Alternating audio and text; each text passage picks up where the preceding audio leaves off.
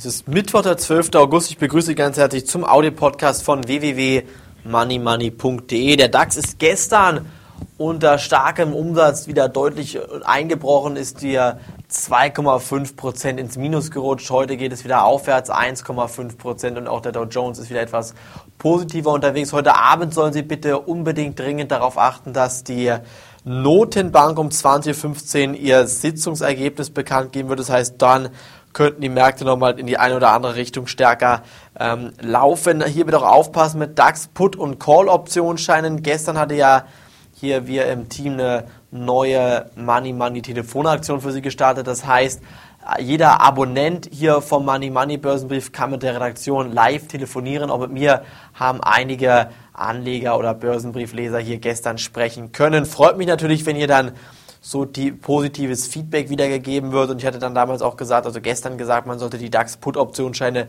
zunächst einmal glattstellen. Das Risiko, dass jetzt neue Gewinne mit Namen kommen oder die Chance, dass die Aktienkurse weiter durch die Gewinnmitnahmen einbrechen, diese Chance war erst einmal gering. Deshalb bitte hier dann immer, wenn Sie mit DAX-Put-Optionen investiert sind, enge Stoppkurse setzen, damit Sie dann nicht mehr in die Verlustzone laufen können mit Ihren Scheinen. Derzeit bin ich der Meinung, dass wir hier wirklich heute um 20.15 Uhr erstmal achten müssen, was jetzt konkret von der Notenbank verkündet wird. Der Solarmarkt sieht heute gut aus, zum Beispiel SolarWorld Aktien sehen sehr, sehr positiv aus. Ich denke, da kann man durchaus in den nächsten Wochen und Monaten weiterhin schöne Gewinne machen. Auch QCell sieht jetzt gut aus. Ich denke trotzdem, dass wir hier dann in den nächsten Monaten nochmal einen kräftigen Rücksetzer im Gesamtmarkt bekommen werden einen zweiten Krisenschub sozusagen könnten wir 2010 im schlimmsten Fall nochmal erreichen oder ähm, erleben. Und dann könnten auch die Aktienmärkte nochmal deutlich unter Druck geraten. Das könnte sogar dazu führen,